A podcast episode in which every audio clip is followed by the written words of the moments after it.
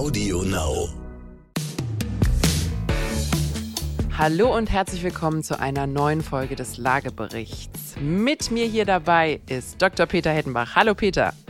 Tag. Ich bin Katharina Ivankovic. Peter, wir unterhalten uns heute über ein Thema, dem, glaube ich, aktuell keiner wirklich entfliehen kann. Es ist ja die letzten 24 Monate einiges passiert.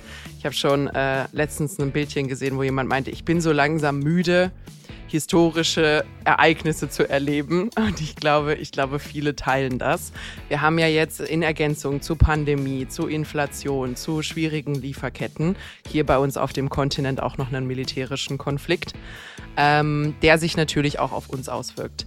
Das wollen wir uns heute einfach mal angucken. Was ist denn jetzt zum Stichtag, aktuelles Ende März, äh, die Situation auf dem Immobilienmarkt in Anbetracht dieser ganzen Faktoren, die da gerade passiert sind? Bist du bereit? Ich bin bereit. Legen wir los. So, Peter. Heute müssen wir fit sein. Das ist ein bisschen eine, eine komplexere Folge. Bist du denn fit? Lass uns in einer halben Stunde drüber reden. gut, gut. So, mit was wollen wir denn anfangen?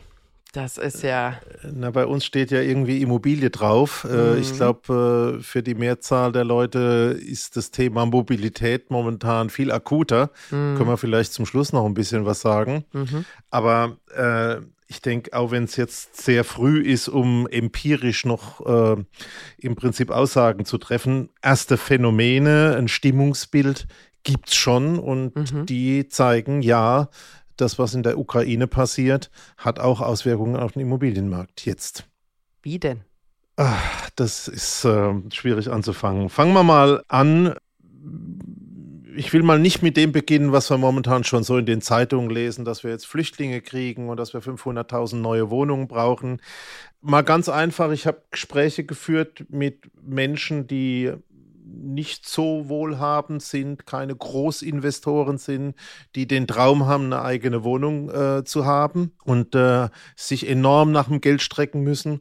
Und dort kann ich also sagen, die Unsicherheiten, die durch diese ganze Situation entstanden sind, haben bei denen wirklich dazu geführt, ich stecke das zurück. Immobilie kaufen momentan nicht. 20 Jahre Verpflichtungen eingehen oder länger, nein. Und das ist eigentlich auch bestätigt durch einige Maklerunternehmen, mhm. Immobilienplayer, die wir kennen, die sagen, über Nacht in dem Bereich, also günstige Wohnungen, ist die Nachfrage auf Null zurückgegangen. Also da ist schon mal ein ganz, ganz wichtiger Punkt. Aber das finde ich, das finde ich an der Stelle sehr, sehr wichtig. Es sind die, es sind quasi die Eigennutzer. Also Richtig. Also die kleinen reden, Privaten. Und ich glaube, das ähm, ist ein wichtiger Faktor. Du musst extremst zwischen den Kapitalanlegern und den Eigennutzern reden. Mhm. Und da finde ich es auch ein Stück weit nachvollziehbar, weil es ist ja, wir haben schon ein paar Mal gesagt, die Immobilie ist für die meisten das größte Invest, was du so in deinem Leben machst. Es ist quasi die höchste Verschuldung, die du wahrscheinlich jemals in deinem Leben haben wirst, in dem Moment, wo du diesen diesen Vertrag unterschreibst. Und es ist das größte Invest, potenziell das größte finanzielle Risiko, was du an der Stelle hast. Wenn man jetzt gerade. Ja, wir wollen jetzt mal nicht über heiraten reden. Das ist ja noch lebenslänglich. Man kann ja nur Geld verlieren, was man mal hatte, bitte. Okay, also heiraten lassen wir außen vor. Danach ist es das wichtigste Invest. Genau, genau. Vielleicht ist Heiraten das größte Risiko. Bleiben wir, bleiben wir mal bei, bei der Immobilie und dem größten Invest. So.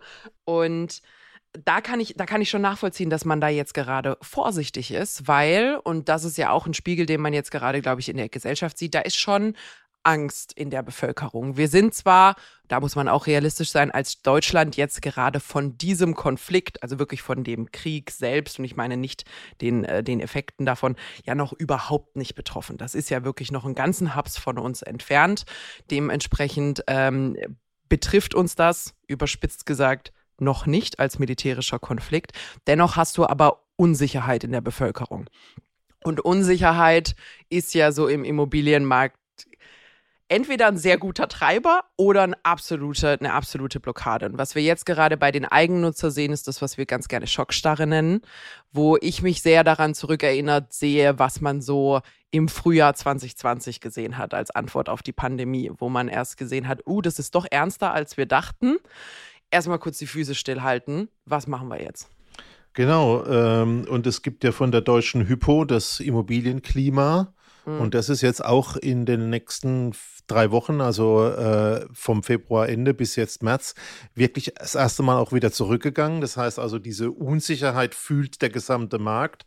Und ähm, um noch so ein erstes Stimmungsbild mal zu nennen, Neubau, Fertighausbranche, auch dort natürlich das gleiche, Schockstarre. Ich warte erstmal ab. Also die Unsicherheiten sind sicherlich der wichtigste Treiber momentan da im Markt. Und was ich da interessant finde, weil man denkt ja immer so, oh, im Konflikt und wenn es unsicher wird, dann flüchten sich die Leute in Sachwerte. Aber es ist natürlich auch ein sehr privilegiertes Statement zu denken, dass das jeder machen kann. Das heißt, ich glaube, da kommt dann auch der krasse Unterschied zu vielleicht der Person, die jetzt gerade die vierte, fünfte, sechste, siebte, zehnte, hundertste Immobilie kaufen würde, also Leuten, die man als Investor bezeichnen würde, ähm, und den kleinen Privaten, die vielleicht ihr erstes kleines Einfamilienhäuschen gekauft haben. Da wird man jetzt enorme Unterschiede im Verhalten im Verhalten Genau, sehen. da hast du ja auch schon gesehen, dass bisher die Gewinner die professionellen Investoren waren. Mhm. Wir haben ja gesehen, anhand der Verkäufe, Immobilienanzahl, die verkauft worden ist in den letzten Jahren, ist relativ konstant geblieben. Die Nachfrage hat sich dramatisch erhöht. Das waren nicht diese Eigennutzer, von denen du gesprochen hast. Und die Eigentümerquote ist leicht runtergegangen. Genau, und das mhm. ist dann der nächste Faktor. Also bleiben wir mal zunächst bei dem Thema Investoren. Also die Professionellen nehmen zu. Mhm. Wir werden natürlich diese Unsicherheiten auch bei den finanzierenden Instituten sehen. Also der Zugang zum Kredit wird für den kleinen Menschen schwieriger werden, weil natürlich die Angst sich dort auch zeigt. Ähm, und vor dem Hintergrund, ja, glaube ich, da gibt es jetzt einige Beschleunigungsfaktoren noch. Das sollten wir kurz im Kopf behalten, das mit dem Zugang zu den Krediten, weil wir haben ja noch das Thema Zinsen und Co., was wir vielleicht kurz anschneiden werden. Das finde ich aber sehr wichtig, wichtig auch zu, zu betrachten, was wahrscheinlich auch der Grund sein wird, warum man keinen Crash oder sowas sehen wird, weil die Nachfrage ist einfach so hoch, auch von der Profi-Seite, dass es jetzt nicht so ist, als ob Immobilien plötzlich scharenweise und flächendeckend ungekauft auf den Markt geworfen werden. Genau, erstmal aber nicht abzusehen. Wenn du das eben siehst, heißt das natürlich auch, die Eigentumsquote sinkt mhm. bei relativ gleichen Verkaufsanzahlen und dieser erhöhten Nachfrage. Und damit hast du ja automatisch schon mal hier, und das ist ein wichtiges Ergebnis, wieder einen Druck auf den Mietmarkt das ist, glaube ich, eine wichtige Geschichte. Also wer daran glaubt, dass äh, jetzt politische Programme und ähnliche Dinge zu einer Entspannung führen, nee, da haben wir, und ich glaube, wir finden noch zwei, drei Faktoren jetzt in der Krise. Äh, das Thema noch mehr Druck auf Miete. Mhm. Das ist sicherlich ein Problem. Sieht man gerade übrigens auch enorm in den USA. Dort ist ja, die sind uns ja ein, zwei Jahre voraus, was diese äh, in großem Stile Aufkaufen von auch quasi äh, Einfamilienimmobilien von Großinvestoren angeht, die natürlich reingehen mit zwei Motivationen. Entweder Fix and Flip, also sie kaufen relativ günstig, machen das Ding ein bisschen hübsch und verkaufen es unmittelbar danach für mehr, was natürlich schlecht ist, was die, was die Preisniveaus angeht. Oder sie kaufen es, um es zu vermieten und damit ist die Immobilie natürlich für die nächsten 10, 20 Jahre, bis die sich für die mal ein bisschen rentiert hat, vom Markt als Kaufimmobilie runter. Und genau das gleiche wirst du bei uns auch haben. Jo, und wenn okay. Du an dem Punkt bist, äh, kommt jetzt schon die zweite schlechte Nachricht für die, die Mietwohnungen suchen. Äh, wir werden das Thema Flüchtlinge als Thema bekommen. Mhm. Ukraine hat etwa 40 Millionen Einwohner, etwa 10 Millionen sind äh, unterwegs, 200.000 sind schon in Deutschland angekommen und es gibt ja von dem zentralen Immobilienausschuss die ersten Hochrechnungen, die sagen, ja, da brauchen wir 500.000 neue Wohnungen. Mhm. Zunächst mal auch Mietwohnungen. Mhm. Das ist der nächste Aspekt, den wir auf dem Mietmarkt sehen werden. Absolut. Und äh, was da natürlich besonders interessant wird, wird quasi die Geografie der ganzen Sache. Weil 500.000 neue, also 500.000 freie Wohnungen findet man in Deutschland bestimmt. Also wenn man in ganz Deutschland freie Wohnungen Und du wirst es würde, sicherlich nicht in Berlin innerhalb von zwei Monaten neubaumäßig realisieren können. Richtig. Und auch bei erleichterten Bauvorschriften. Genau. Und, und das ist, glaube ich, das, das krasse Problem an der Stelle, dass ja auch äh, die Personen, die aus der Ukraine jetzt hierher kommen, sind ja dann auf der Suche nach Integration, nach Jobs, nach Arbeit, nach äh, äh Sicherheit. Und genauso wie die Deutschen, die auch in die Stadt gehen, um Arbeit zu suchen, sind übrigens viele von den Ukrainern auch sehr, sehr hochqualifiziertes IT-Personal. Die haben sich ja auch in Europa sehr als IT-Hub spezialisiert. Und die zieht es dann auch nach Berlin, nach München, da, da wo die Unternehmen sind, da wo ihre, ihre Skills gebraucht werden. Das heißt, da wird es wirklich nochmal sehr, sehr angespannt, weil du wirst eins von zwei Dingen haben. Entweder eine enorme Anspannung auf dem Wohnungsmarkt dort oder du wirst irgendwo, ich sage jetzt mal bös, äh, fast eine Ghettoisierung von Flüchtlingen haben, die sich nicht integrieren können, weil ihnen rein geografisch dann auch der Zugang zum Jobmarkt fehlt wenn man ihnen das nicht ermöglicht. Ich meine, wir haben mit dir ja ein Beispiel. Deine Familie kam aus Kroatien, ist dann irgendwie im Schwarzwald gelandet. Mhm. Wie sieht es denn in der Gemeinde, in der deine äh, Familie lebt, mit Homeoffice aus? also, also also lange Zeit konnte immer nur einer Netflixen bei uns zu Hause. Nee, also wir sind noch okay aufgestellt, ähm, aber wir sind auch der Kernort bei uns in der Gegend. Also wir sind auch die mit dem Gymnasium und den weiterführenden Schulen und so. Aber drumherum sind mindestens genauso viele Einwohner, die halt wirklich äh, das, was man als Bambusleitung bezeichnen würde, haben. Also da entsteht kein IT-Hub, da wohnen keine Leute, die hochleistungsmäßig Homeoffice Und ich glaube, es ist deutlich, ich denke, was an jetzt Flüchtlingen aus Ukraine kommt, sicherlich wird wieder auch ein Teil nach Hause wollen. Ja, ja, äh, es ist eine persönlich sehr schwierige Situation. Aber ich glaube, wir müssen deutlich machen, was du gesagt hast. Es gibt zum einen, ich sage mal, aus dem urbanen Umfeld, aus den Metropolen von der Ukraine, den Millionenstädten sicherlich ein hochqualifiziertes digitales Personal. Mhm. Und du wirst natürlich auch aus den ländlicheren Räumen einfachere Menschen haben, Arbeiter, Bauern, und ähnliche Dinge. Und da muss ja irgendwie auch ein Ausgleich geschaffen werden. Absolut. Und ein zusätzlicher Faktor dazu, wir haben ja gerade auch unheimlich viele Frauen mit Kindern. Das heißt, äh, wenn diese Damen arbeiten wollen würden, haben wir auch aktuell äh, disproportional viele Kinder, die irgendwo betreut werden müssten. Und ich glaube, alle Eltern mit Kindern wissen, Deutschland ist gerade noch nicht so super aufgestellt, was das Thema Kinderbetreuung angeht. Das heißt, da sind jetzt ja die, wie sagt man, äh, auf Englisch sagt man vulnerable, ich weiß nicht, ob man das auf Deutsch sagen kann, quasi die, die beschützungswürdigsten Bevölkerungsgruppen sind ja jetzt gekommen. Wir haben Senioren, die in unser Gesundheitssystem dazukommen. Wir haben Kinder, die Betreuung und Bildung, Schule benötigen. Unser Bildungssystem ist schon nicht so fit aktuell. Und, ähm, und wir haben natürlich Frauen, die, wenn sie erwerbstätig sein wollen, angewiesen sind auf genau diese Systeme. Also da kommt schon, kommt schon gut was auf uns zu, was ich würde nicht sagen, dass es unser System überfordert, sondern es wird definitiv aufdecken, dass wir unser System arg haben schleifen lassen in den letzten Jahrzehnten. Und Amtssprache wird nicht ukrainisch werden, sondern da wird viel Englisch kommen müssen. Ja, ja. Und, äh, und gleichzeitig mit Deutsch fit machen natürlich die, die bleiben. Ähm, weil selbst wenn man zurück will, ist das nicht so, dass du jetzt hier irgendwie vier Monate verbringst und dann gehst du wieder nach Hause. Dein Zuhause gibt es gerade unter Umständen überhaupt nicht mehr. Das heißt, selbst wenn man den Plan hat, zurückzugehen in die Heimat, hat man ein, zwei, drei, fünf Jahre, äh, in denen man gucken muss, Mensch, jetzt ist mein Kind hier irgendwie in der Grundschule, dann lass erstmal die Grundschule fertig machen und dann geht's vielleicht wieder für uns zurück nach Hause. Das ist keine Sache von Tagen, Wochen oder Monaten. Da muss einiges, einiges überbrückt werden. Und deswegen ist zum Beispiel auch sowas wie Flüchtlingsheim oder so an dieser Stelle auch keine langfristige Lösung. Es wird nicht funktionieren. Jetzt haben wir ein bisschen auch im Prinzip Auswirkungen von der Kindertagesstätte bis zu der Mietwohnung äh, gestreift. Ich glaube, insgesamt ist es noch zu früh, um da empirisch Aussagen zu treffen.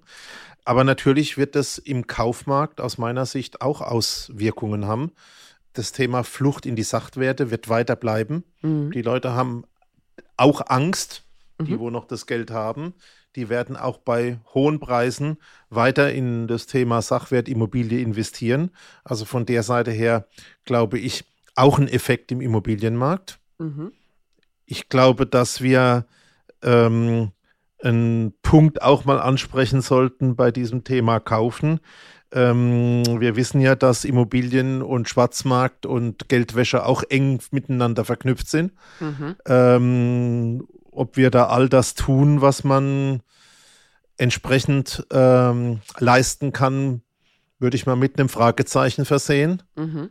Ich habe gehört, dass es einige Immobilien in Berlin gibt, in denen Behörden sitzen, zu denen sich der Eigentümer aufgrund unserer Gesetzeslage nicht eindeutig ermitteln lässt. Mhm. Weil es gibt ja so ein Gesetz, das heißt, wenn eine Immobilie mehr wie vier Eigentümer hat, muss man die einzelnen nicht mehr offenlegen. Mhm. Und ähm, wir haben ja immerhin bei dem Thema Schwarzmarkt eine Größenordnung, gibt es Schätzungen äh, von der Universität Halle äh, in der Größenordnung von 15 Milliarden Euro. Mhm. Und wenn wir dann schauen, das schwarze Geld, das geht ja vielleicht auch gerne in die Metropolen, dann reden wir immerhin auch noch über so 30, 40.000 Wohnungen, die da schwarz mhm. abgewickelt werden. Und wenn wir von den 400.000 reden, ähm, die wir ja so neu bauen wollen, ist das ja immerhin auch ein Anteil von 10 Prozent. Also ähm, da denke ich, wird auch noch was passieren. Also das Thema russische Oligarchen, glaube ich, ist zurückgedrängt im Immobilieninvestorenmarkt. Ja ja, sofern man es aktuell überhaupt zurückdrängen kann.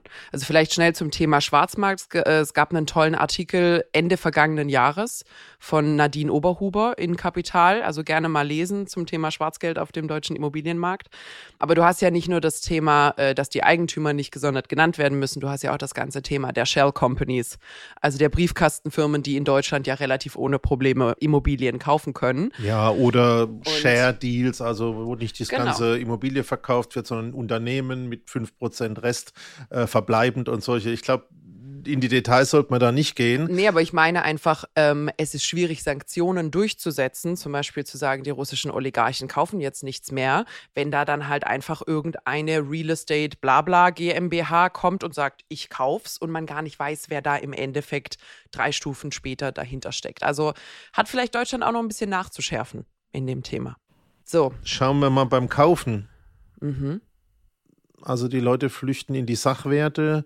Die äh, Oligarchen werden ein bisschen zurückgedrängt, aber über ihre Firmen kommen sie wieder rein. Mhm. Das ganze Thema Baustoffe wird auch knapp bleiben. Lieferketten sind immer noch unterbrochen. Wir werden viele Baustoffe auch in der Ukraine mhm. brauchen. Also mhm. ich würde sagen, da kommt es auch noch zu einer Verschärfung. Ja, vor allem, du hast ja also zunächst einmal äh, sowas wie Stahl und Co. Äh, ist auch nicht ganz äh, nicht aus Russland importiert worden früher. Und es gibt auch in der Ukraine Stahlwerke, in, in, äh, die Europa beliefern. Und das sind natürlich extrem energieintensive Industrien. Das heißt, wenn du jetzt gerade krasse Kosten hast auf Energie, dann müssen die da natürlich durchgereicht werden. Das heißt, du wirst da nicht nur eine Knappheit, sondern wahrscheinlich auch erstmal noch einen soliden Preisanstieg an der Stelle haben. Also wir werden Baupreissteigerungen sehen. Mhm, noch mehr als Ich glaube, ähm, wir sind da ganz extremst äh, auch an dem Punkt der Energie. Jeder äh, Raupe, jeder Bagger, ähm, alles, was auf der Baustelle gibt, die LKWs, die Logistik, mhm. die Speditionen, ähm, all die werden da sein. Und ähm, da sind wir schon fast in diesem Thema Mobilität. Aber ich glaube, unterm Strich, neben den Baupreissteigerungen, spüren wir jetzt, und das ist, glaube ich, vom Geldbeutel her das Entscheidendste, das Thema Energiepreissteigerungen. Mhm. Politisch, weiß jetzt gar nicht, wie es da momentan aussieht. Wie sieht es denn da mit äh, Zuschüssen und äh, Lösungen von der Regierung aus? Also ich muss zugeben, ob da jetzt nochmal was verabschiedet wurde, äh, bin ich mir nicht sicher. Da wurde ja diskutiert, dass man quasi äh, Vergünstigungen gibt an der Zapfsäule. Also es ist nicht ein Erlass der Steuer, die im, im Sprit äh, und Co. drin ist, sondern es würde über ein total kompliziertes Rückerstattungssystem irgendwie an die Tankstellen äh, zurückgegeben werden. Das wurde aber, glaube ich, wieder verworfen, äh, weil es unterschiedliche Stimmen gab. Zum Beispiel, dass es unfair ist, weil es äh, die bekommen, die es nicht brauchen und die bekommen, die es brauchen. Und das wäre total äh, aufwendig. Ich glaube, da ist man jetzt gerade mit anderen Zuschüssen, die dann auch nochmal einkommensabhängig wären, äh, dran. Ist aber gerade alles ziemlich mm, hin und her. Und ich muss auch ganz ehrlich sagen, bei den aktuellen Preisen, also wenn du da 20 Cent runternimmst, ist die Situation, glaube ich, auch noch nicht wirklich gelöst an der Stelle. Also ich glaube, es ist Tropfen auf dem heißen Stein, unheimlich viel Verwaltungsaufwand, der kreiert wird. Und den Betroffenen, nämlich denen, die, die vor der Zapfsäule stehen, denen ist an der Stelle auch nur bedingt geholfen. Also Ein kleines Zwischenfazit. Ich glaube, die extremsten Auswirkungen sind die Energiepreise, die wir spüren. Ja. Nicht nur immobil, auch mobil. Dann werden wir diesen Druck auf Mieten kriegen. Mhm. Und wir werden natürlich noch einen anhaltenden Flucht in die Sachwerte kriegen. Also eigentlich sind die Indikatoren mal Stand jetzt, es wird nicht besser werden. Nee. Nee. Dann hast du. Also es hängt davon ab, aus, aus wessen Sicht man sieht. Es wird für jeden, der jetzt gerade in den Immobilienmarkt einsteigen will oder irgendwas tun will, nicht besser werden. Um, bevor wir vielleicht mhm. auf Geld nochmal eingehen, äh, dabei zu bleiben, heißt natürlich auch, ähm, ich versuche selber gerade am privaten Haus eine Photovoltaikanlage aufzubauen. Mhm. Äh, das Thema Verfügbarkeit von Chips und Elektronik und äh, chinesischem Material war schon das Problem. Mhm. Jetzt ist die Nachfrage nochmal gestiegen. Also da wird es auch noch viel, viel schwieriger werden. Ich glaube also, Energie ist ein wirklich, wirklich zentraler Punkt.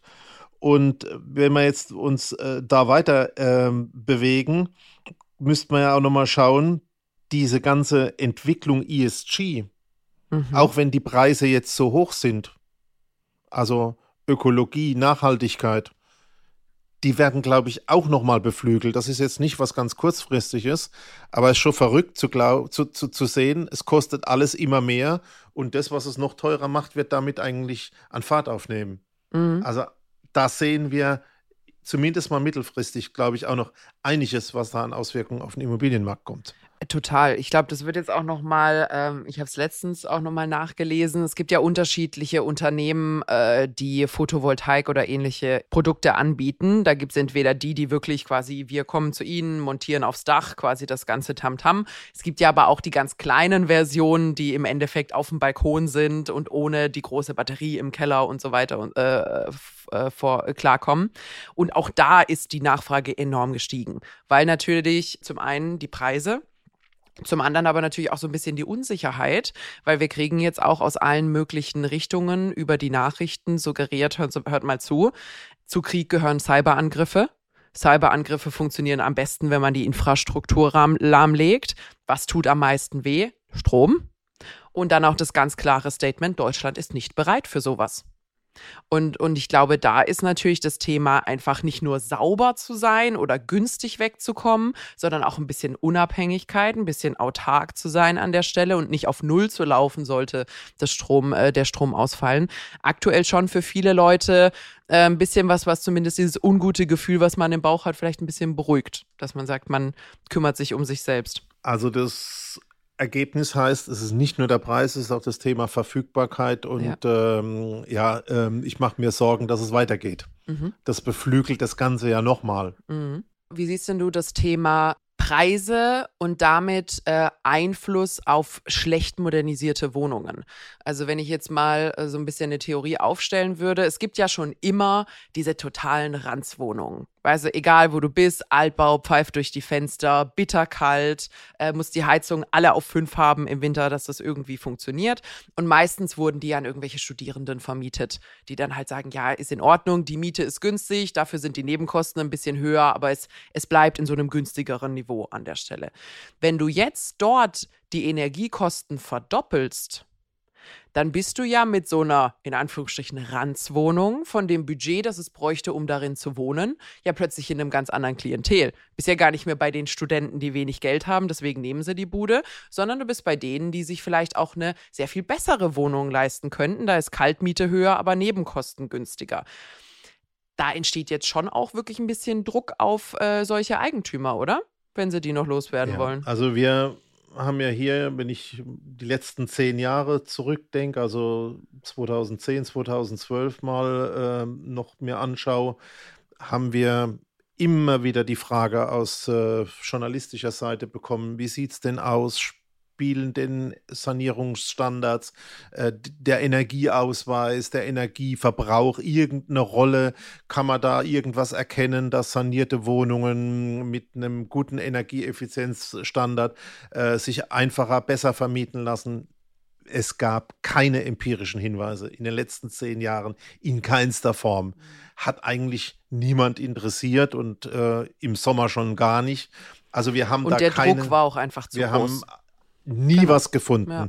Und ich würde schon sagen, jetzt Mhm. Ähm, wenn du also sagst, ähm, deine Nebenkosten steigen von 3 Euro der Quadratmeter, also wenn wir mal unsere Musterwohnung mit 100 Quadratmeter oder mit 50 nehmen, äh, von der Größenordnung 3 Euro auf vielleicht 4 oder 5, ja, das sind 200 Euro mehr. Das mhm. sind zweieinhalbtausend im Jahr, das ist schon richtig Geld. Und ich glaube, ja, da wird, glaube ich, in der Auswahl schon jetzt näher geguckt und wir haben ja zumindest in den ganzen Portalen immer auch Energieausweise hinterlegt. Vielleicht hat es bisher noch nie jemand so interessiert. Ich glaube, ja. da kommt schon auch was. Also ja. insgesamt, äh, wir haben ja ein bisschen was über Zinsen und so gesagt, aber über Geld zu reden, ähm, ist, glaube ich, jetzt ähm, auch noch wichtig.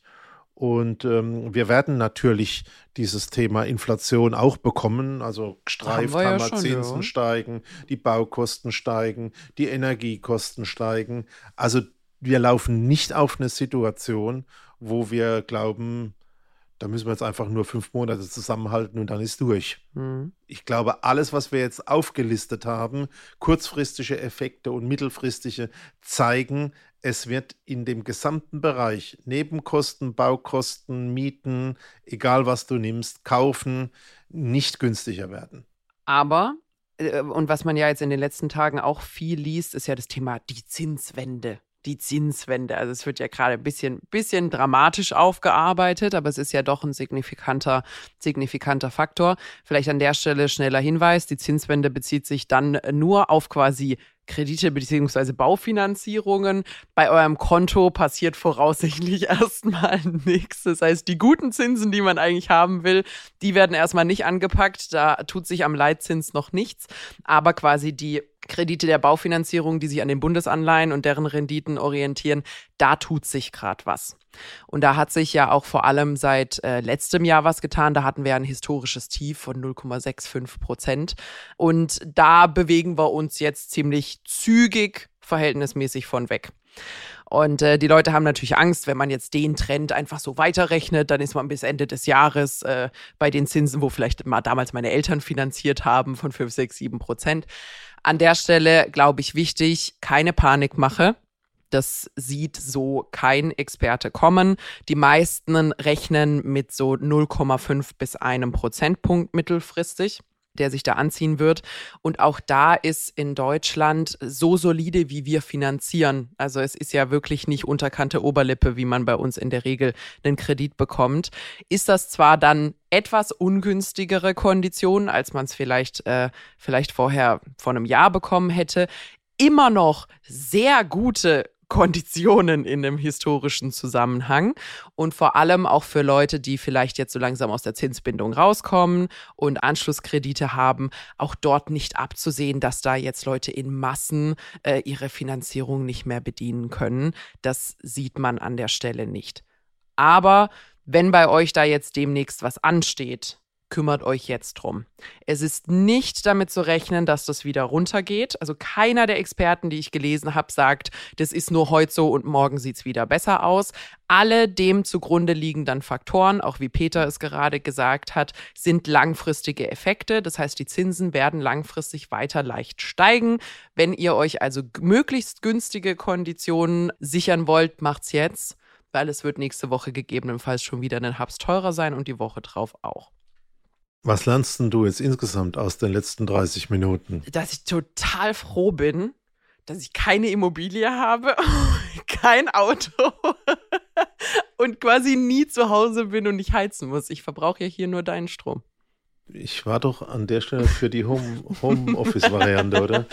Ähm, ich glaube, ein Fazit ist, egal in welcher Entscheidungssituation du jetzt bist, also wirklich, egal ob du jetzt ähm, Mieten hast, das Thema Prolongation von Krediten, ähm, ob du energetische Sanierungen planst, äh, Neubauvorhaben machst. Ich glaube, wir können eins relativ von der Tendenz mit einer, ich sag mal, Wahrscheinlichkeit von über 50 Prozent sagen, das wird die nächsten ein, zwei, drei Jahre nicht anders. Mhm. Du kannst den Markt nicht timen.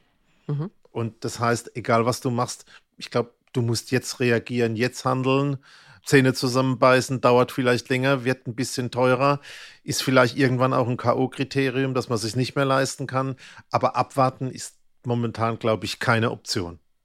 Ich glaube, das ist auch ein wichtiger Punkt. Also jetzt nicht überstürzt loslegen in irgendeiner Panik, sondern der wichtigste Schritt ist, Planungssicherheit wiederherstellen. Das heißt, mit allen Playern, die man da so braucht, in Kontakt gehen, sagen, Leute, wie kommen wir voran? Was können wir tun? Was kostet es? Wie geht's hier weiter? Und da bringt's nichts zu warten. Also Bankberater, Bauträger, Handwerker ansprechen, gucken, wie die Lage ist, gucken, wie man vorankommt. Genau, neue Heizung, Photovoltaikanlagen. Ich glaube, du brauchst überhaupt keine Szenarien aufmachen. Ja. Das ist wirklich eine Zeit des Tuns. Ja, absolut, absolut. Ich glaube, das ist auch der wichtigste Takeaway viel schlauer können wir gar nicht sein. An der Stelle nochmal der Hinweis, nicht in Panik verfallen. Da ist aktuell noch quasi kein Grund für die breite Bevölkerung da. Ich glaube, der einzige, der einzige Fall, wo wir vielleicht sowas wie Einkommensunsicherheit sehen würden, wären, wenn jetzt Sparten von deutschen Unternehmen, die zum Beispiel exklusiv nach Russland geliefert haben oder sonst irgendwas, die jetzt auf Null stehen. Wenn man dort gerade im Job ist, vielleicht nicht morgen ein Haus kaufen, bevor man nicht weiß, ob man irgendwie abgebaut wird oder sonst irgendwas. Aber alles andere, die breite deutsche Wirtschaft ist an der Stelle ähm, äh, von, von Einkommensunsicherheit also nicht, nicht betroffen. sicher nicht. Bei Corona ja. hatten wir die Gastronomen, das genau. Thema Handel, das Thema Ferien, Freizeit. Aber ich glaube, unterm Strich gibt es wirklich nur eins zu sagen, in der beschissensten Situation sind die Leute aus der Ukraine. Ja. Ähm, ob wir uns jetzt ein bisschen unterhalten, nicht falsch verstehen, ob es teurer oder Miete oder Kauf wird, ob es Stadt oder Land wird. Ähm, bei denen ist das Leben futsch, äh, sind die Muttis mit den Kindern da, haben vielleicht noch die Oma mitgebracht ähm, und der Papa, der nicht an der Waffe ausgebildet ist, steht da jetzt irgendwo mhm. in einem Krieg, den er sich nicht gewünscht hat und vielleicht vor vier Wochen auch nicht vorstellen konnte.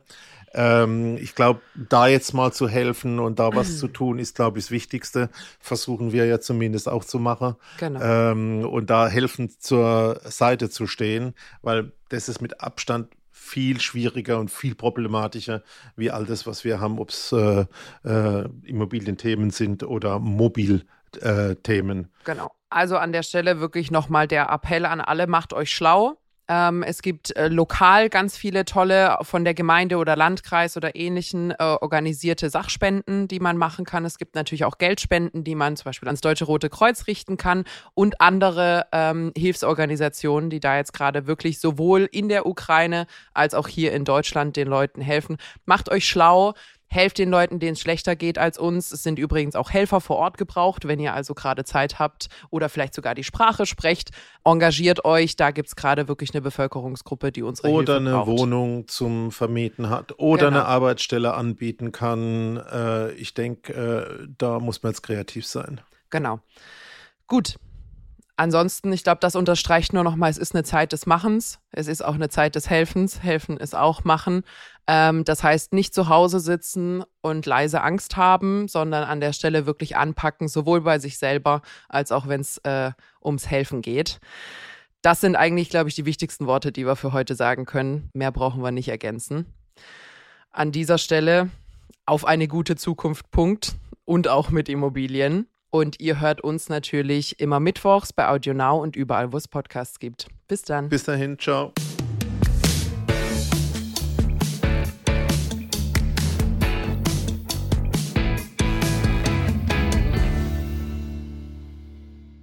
Zum Schluss möchten wir euch noch einen Podcast empfehlen. Und dafür lasse ich einfach die Host selbst zu Wort kommen. Hallo, wir sind Raimund Brichter und Etienne Bell von NTV. Wir sind die Hosts vom Podcast Brichter und Bell Wirtschaft einfach und schnell. Und wir liefern euch jeden Donnerstag einen Begriff oder ein Thema aus der Wirtschaft und erzählen euch in zehn Minuten alles, was ihr dazu wissen müsst. Immer verständlich erklärt und natürlich top aktuell. Hört also rein bei AudioNow und bei ntv.de und natürlich überall da, wo es Podcasts gibt. Audio Now.